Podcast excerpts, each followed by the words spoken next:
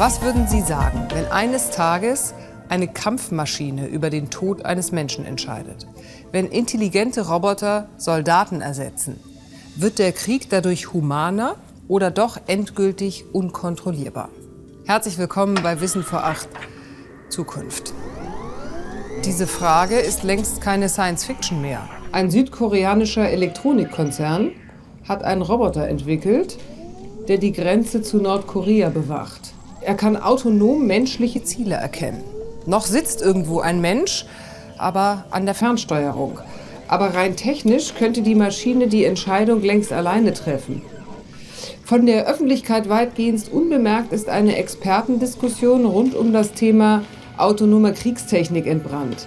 Es geht um nicht mehr und nicht weniger als die Frage, inwieweit wir die Entscheidung über Leben und Tod in die Hände autonomer Maschinen legen wollen. Und wir sind ganz, ganz kurz davor, diesen Schritt zu tun.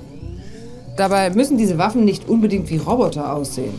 In Entwicklung sind zum Beispiel komplett autonome Drohnen, die selber entscheiden, ob, wo, wann und wen sie angreifen oder töten.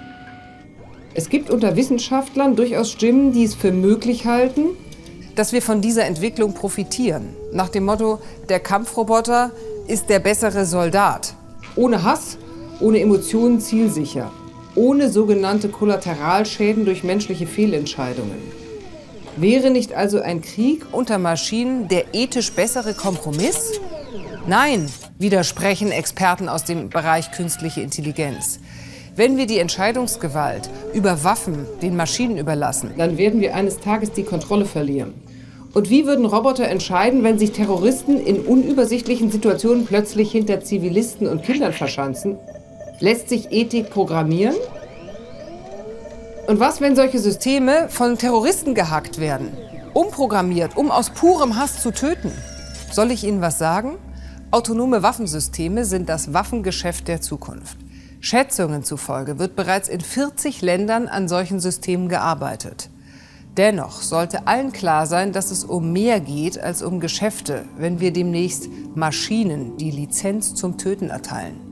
Und daher sollten wir es nicht hinnehmen und die Systeme deaktivieren, solange wir es noch können.